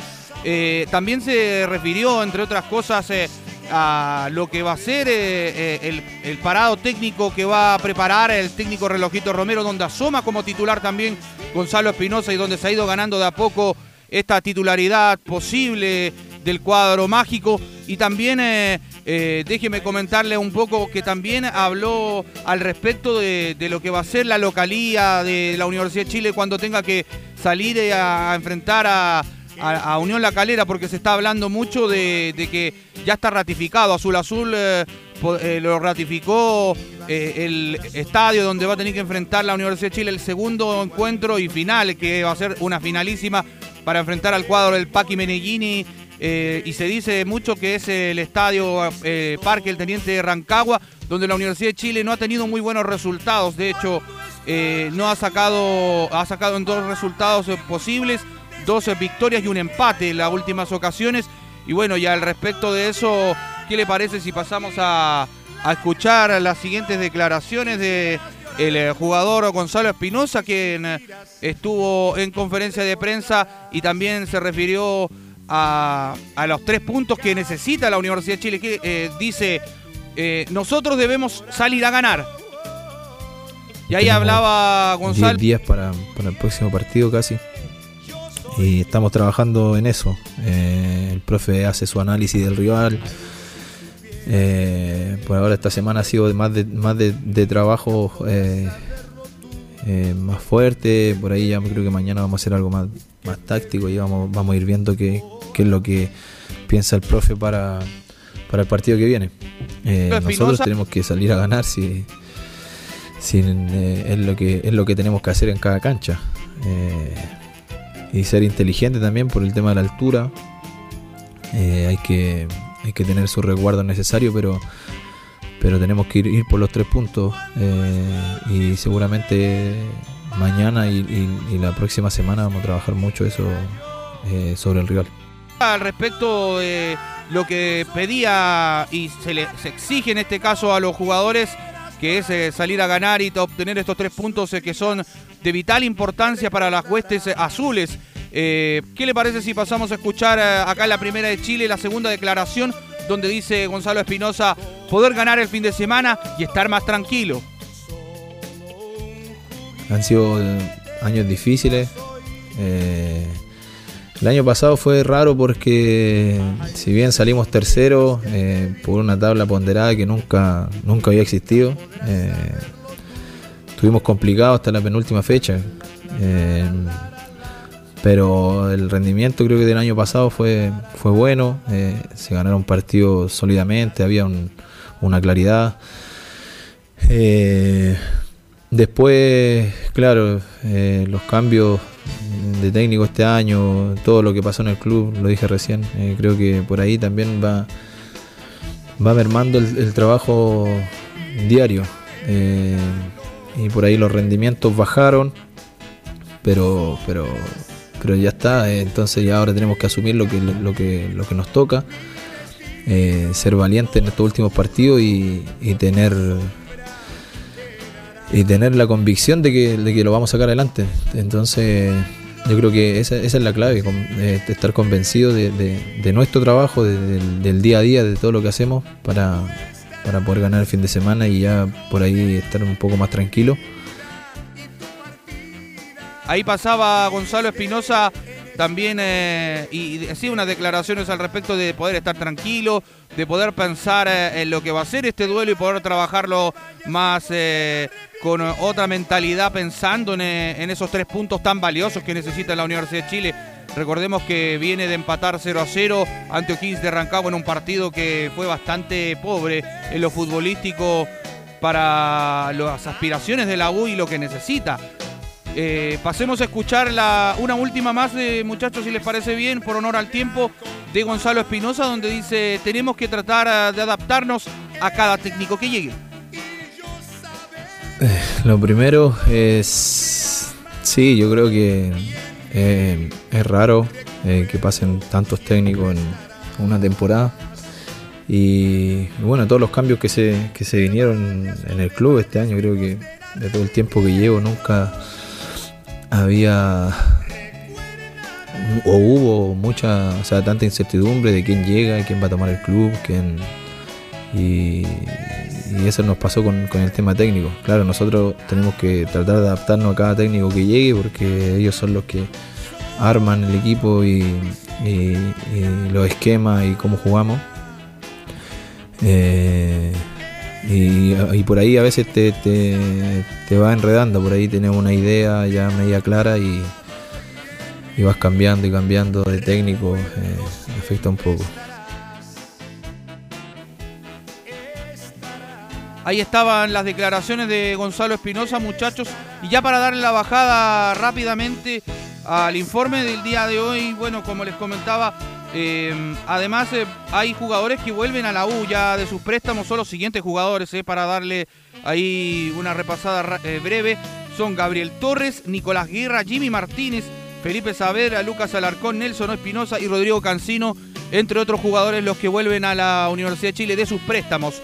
Para cerrar un poquito el informe de hoy, Velus, eh, muchachos, eh, eh, les voy a pasar a repasar la formación de la Universidad de Chile, posible que parará ante Cobresal y fue la que entrenó el día de hoy por la mañana el Centro Deportivo Azul. Es con Fernando de Paul en portería, línea de cuatro en el fondo, Jonathan Andía, central por derecha, Osvaldo Roque González por izquierda, Ramón Cachila Arias y cierra la línea de cuatro Marcelo El Chelo Morales, mientras que en contención estará Sebastián Galani, acompañado de Gonzalo Espinosa. Por izquierda estará Mario Sandoval. En labores de creación estará Marcelo Cañete para dejar en delantera a Joaquín Oscar Larribey y Franco Lobos, uno que asoma como titular, pero se le va a esperar hasta el último día de entrenamiento para ver si entra él como titular o Junior Fernández. Muy buenas tardes, muchachos. Ok, ahí estaba Felipe Holguín. La verdad yo tengo otra información. Franco Lobo no llega por ningún motivo al partido con Cobresal. No llega. Así que va, entrará Guillermo Fernández, va a ser el acompañante de la red. La U también tiene un problema, Camilo, bueno, como, como toda su historia, de jugar dónde va a jugar la última fecha. Porque se están peleando entre Audax y la U quién el que reservó primero el, el estadio de Rancagua va a jugar esa última fecha donde la, la U juega con la calera y Audax juega, me parece, con eh, Melipilla. No sé si me ayudas tú con quién jugaba desde la última fecha. Eh, pero bueno, se están peleando eh, Audax y la U por quién va a reservar el estadio de Rancagua para jugar en la última fecha. Y bueno, para la U se viene un problema también. eh, porque se dice que tampoco quieren entregar el 2022 el Estadio Nacional porque lo quieren resguardar para el Panamericano que es el 2023. Entonces, imagínate, la U tiene varios problemas con la localía con la localidad por ser un equipo de, de gran convocatoria. Sí, Con Curicó juega Audax. Ay, claro, y están programados para el mismo día justamente el partido. La U es a la misma hora. Así que, claro, domingo, 5 se de diciembre. peleando- se, se están peleando quién es el que el reservó o va a reservar o quién quiere jugar en, en, en porque lo dijeron los jugadores, no quieren jugar, lo dijimos antes, en Valparaíso, no es un buen escenario, con todo respeto de, de la gente de Wanderers. Eh, el Santa Laura está vedado, el Monumental no lo van a pasar, San Carlos menos, Melipilla es un estadio comunal, con todo respeto, buena cancha, pero estadio comunal. La Pintana lo mismo. Eh, la Pintana lo mismo. Entonces, bueno, hay que jugar en Rancagua. ¿no? Bueno, o en Rancagua o en La Serena, no sé. Bueno, estaremos atentos la próxima semana, es una semana de terror para la U y que la vamos a estar obviamente cubriendo. Vamos con Nicolás Gatica, que Colo Colo, insisto, tiene que jugar con los dientes apretados porque si llega a relajarse Nicolás Gatica, pierde el campeonato por lo bien que está la Católica, Nicolás. Sí, buenas tardes nuevamente. Sí, obviamente Colo Colo tiene más presión justamente. Antes no era tanto porque, claro, eh, Católica ganaba sus partidos, pero Colo Colo también cumplía y ganaba, como el partido frente a Melipilla. Pero en el duelo frente a Curicó Unido, que se dio totalmente superado y sobrepasado, incluso con un penal en contra que no se cobró, que era muy eh, evidente. Y obviamente, pues, obviamente ya no se pueden relajar. Y además le ha pasado a Colo Colo que en el Estadio Monumental ha tenido algunos traspiés, por ejemplo en esa Copa del 2017, cuando estaba ahí la U pisando también fuerte, cuando empata ese partido 1 a 1 ante Antofagasta y la U gana y bueno, y también en la última fecha ahí, después Colo Colo no dependía justamente de él, ganó su partido, pero la U también ganó. Aquí es algo parecido, entendiendo que claro, van a jugar de local y donde el plantel de Colo Colo no, esta temporada no ha sido tan tan, eh, no ha ganado todos los partidos del Monumental. De hecho, varios puntos de los que ha perdido Colo Colo los ha perdido justamente en el Estadio Monumental. No es una casa, no es inexpugnable como era años atrás, aunque lógicamente ha enmendado el rumbo en ese tema y los últimos partidos los ha ganado, incluido justamente a la misma Católica. Y claro, eh, los, los partidos que ya están programados para la última fase del campeonato son los siguientes. El día próximo domingo 28 a las 6 de la tarde enfrenta a la Unión Española justamente en el Monumental. Cine Maximiliano Falcón. Y luego el día sábado 4 de diciembre a las 6 de la tarde visita también a Deporte Antofagasta y en la segunda región. Un Matías Aldivia que prácticamente tiene listo todo listo los papeles chilenos y ya a partir del próximo año del 2022 ya va a ser chileno, va a liberar un cupo de extranjeros justamente el defensor eh, eh, cuadro colocolino, así que ya para el próximo año no va a ser eh, argentino más Matías Aldivia y ahí Colo Colo tendrá margen para contratar un extranjero más para la temporada 2022. Misma temporada donde ya hay varios jugadores que han vuelto a préstamo, algunos incluso están entrenando, por ejemplo, el, caso más eh, emblemático de este equipo de Colo Colo es el de Alexander Oroz, el delantero ex Iquique, que fue uno de los goleadores importantes, jugadores del cuadro del norte, ya está listo, de hecho la página misma del club anunció un par de días que ya volvía.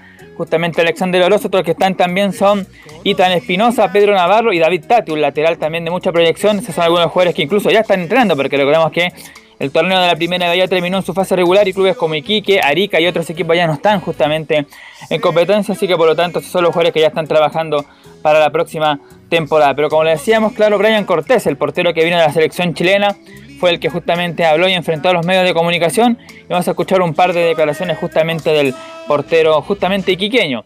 La primera que vamos a escuchar es lo que tiene que ver un poco con su futuro, porque incluso están diciendo que ya la próxima temporada incluso podría partir Brian Cortés. Y sobre ese tema dice en la número 4 el portero, me gustaría partir a futuro, pero quiero seguir y mi meta es salir campeón con Colo Colo.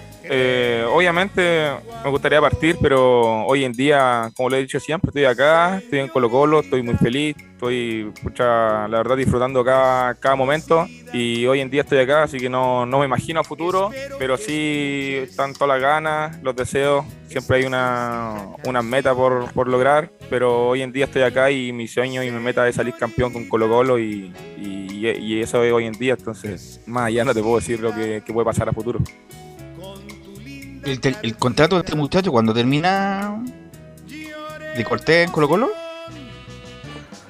No, no, no lo tengo claro, a ver si ahí la, la me puede ayudar con esa información de cuándo termina el contrato, pero creo que el próximo año me parece. Bueno, ahí vamos a ver si lo podemos. No, pues si termina, eh, próximo año. Ya, pero Ahí está, el próximo año termina el contrato, sí. ¿Y en cuánto? ¿En junio o en diciembre? Porque si terminaran, por, por- por eso- ¿por qué te digo? Porque si termina en junio, ahora el primero de enero puede negociar como agente libre. En diciembre del próximo año finaliza Ya. el contrato de sea, Cortés. El 31, el 1 de julio puede negociar como agente libre, así que Colo Colo, bueno, tiene un flanco abierto como tienen los flancos abiertos con Gil, con Solari. Nicolás Gatica, no sé si tú tuviste la oportunidad de escuchar al... Porque una cosa es, es leerlo y otra cosa es escuchar las declaraciones del presidente Talleres, que a Solari lo querían, sí, no sé si era un bluff o un vende humo para apurar la venta, pero que querían sí o sí a Solari terminado el campeonato de, eh, Solari con Colo Colo. Claro, no, no pudimos escucharlo, pero sí leímos justamente lo mismo, que dice Talleres lo toma en cuenta para su equipo a partir de diciembre. Dice lo mismo. Además dice, eh, aquí está, habrá que ver qué pasará con el 50%. Nosotros queremos que regrese a Córdoba, insiste, con todas las de la ley ahí el presidente de Talleres que vuelva, nomás Pablo Solari. Pero Colo Colo dijo por su parte que ellos van a hacer efectiva la opción de compra, que queda un par de días todavía para hacerlo y que lo van a hacer. Así que amenaza a la gente de Talleres, pero Colo Colo dice, no, vamos a ir por Pablo Solari porque es un jugador que nos interesa. Así que ahí está, Tiene que pagar la como mitad siempre, y tira eso- fl- y afloja. Tiene que pagar la mitad y eso sería, ¿cuánto? ¿750 mil? 750 mil, sí. Es el- lo que tiene que pagar Colo Colo Para- para quedarse con ese 50%. Para la realidad del fútbol chileno no es menor. Así que bueno, además, pero yo creo que los vale, los vale y ojalá Colo Colo haga el esfuerzo. Lo mismo que pasa con, con Leo Gil, que también la parte económica son cerca de 2 millones de dólares, los que tiene que ver ahí, ya está negociando con el representante de- del volante para ver si se extiende el préstamo o forma de, ver forma de pago, pero también ahí es un tema que hay que tratar. Lo de Emiliano Amor es un poquito más, eh, no sería tan complicado porque están intenciones tanto de él como del club de renovar, por lo tanto Emiliano Amor podría también ya seguir sin problema la próxima temporada en Colo Colo. Y la última que vamos a escuchar del portero Brian Cortés tiene que ver con el próximo rival. Por supuesto, hay preguntas de Estadio en Portales que tiene que ver con cómo se enfrenta a la Unión Española. Justamente dice la última de la 9, Unión Española será un rival difícil. Sí, va a ser un rival súper súper difícil, la verdad que todo para nosotros, todo cada partido es, es complicado. Obviamente lo enfrentamos, tratamos de enfrentarlo de la mejor forma, eh, sabiendo lo, lo que juega el rival. Pero como te digo y lo vuelvo a repetir, nosotros vamos a intentar hacer nuestro juego. Tenemos jugadores extraordinarios que en verdad queremos ser protagonistas en cada partido y se verá lo, eh, lo, lo que viene. Entonces, la verdad que sabemos mucho lo que juega el rival, pero nosotros estamos enfocados en lo nuestro. Así que ahí está de esa forma cómo se prepara eh, Colo Colo para el partido del próximo do- domingo, justamente frente a la Unión Española. Lo último decir, lo que habíamos comentado el día de ayer, que Colo Colo va a ser citado para el próximo martes 23 de noviembre al, al- al Tribunal Disciplina de Primera División, de disciplina por una consigna ahí política que decía algunos lienzos en el sector cordillera y son algunas de las sanciones que se expone Colo Colo, por ejemplo, amonestación al club, multa desde 10 a 100 unidades de fomento, prohibición de ingreso de público al estadio de una, de una a cinco fechas, excepto los que autorice el Tribunal Autónomo de Disciplina. Así que eso es lo que se agrega a Colo Colo en caso de que se sancione de oficio justamente por lo que eh, consignó en el informe el árbitro Ángelo Hermosilla. Ok, gracias Nicolás Gatica. ¿Algo más? Eso. Ya, gracias Nicolás Gatica. Nos escuchamos el día lunes en otra edición ya con la semana que va a decidir el campeonato chileno, esta y la subsiguiente. Gracias Nicolás. Y vamos con Laurencio para que nos hable de las colonias, Laurencio. Justamente un par de informaciones eh, breves. Bueno, la primera es que el presidente de Auda, justamente lo, que comentaban hace un ratito, solicitó jugar en el Teniente de Rancagua la última fecha en desmedro de Lagún, declaraciones eh, al aire libre, digamos.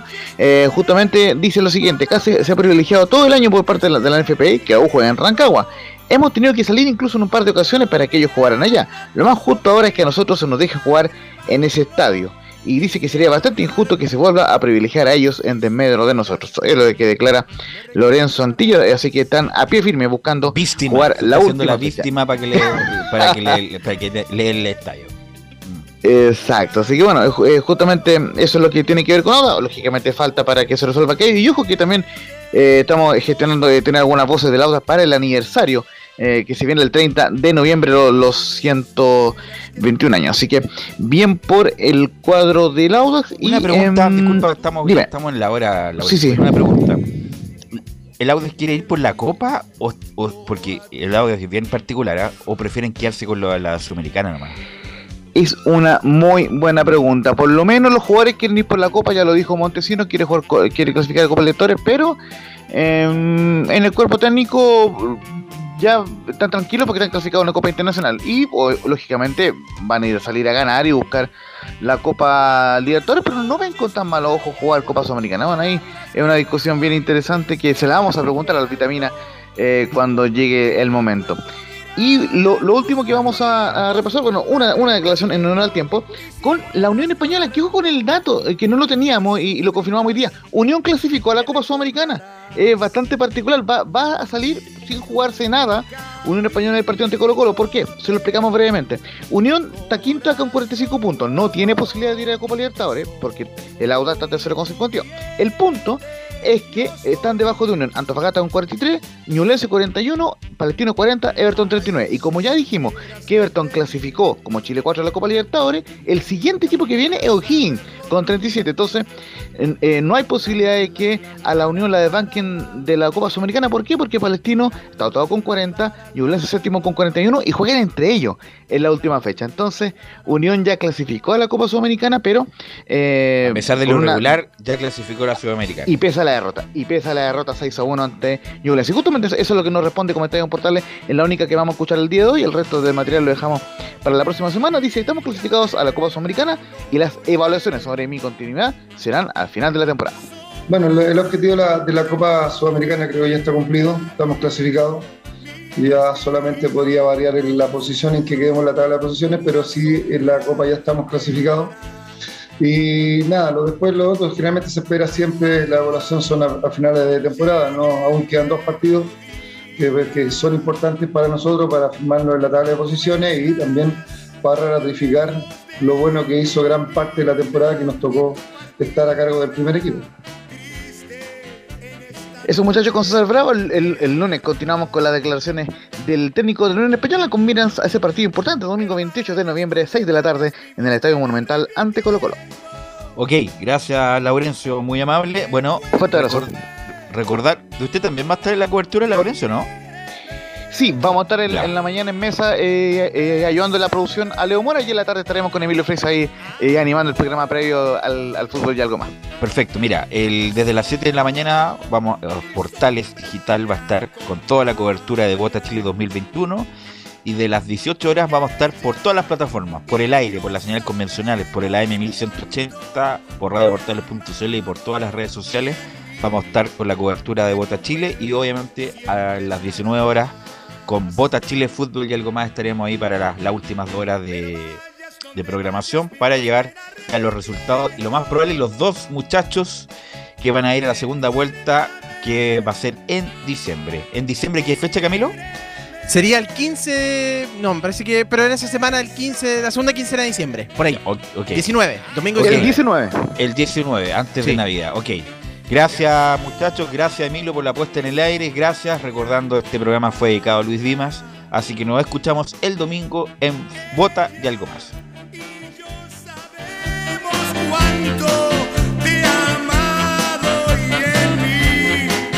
recuerdo siempre estarás.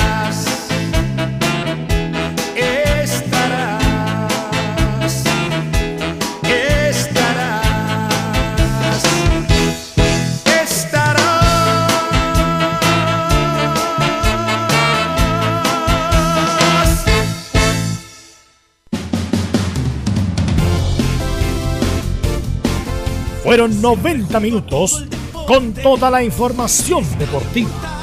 Vivimos el deporte con la pasión de los que saben. Estadio en Portales fue una presentación de Almada Comercial y Compañía Limitada. Expertos en termolaminados decorativos de alta presión.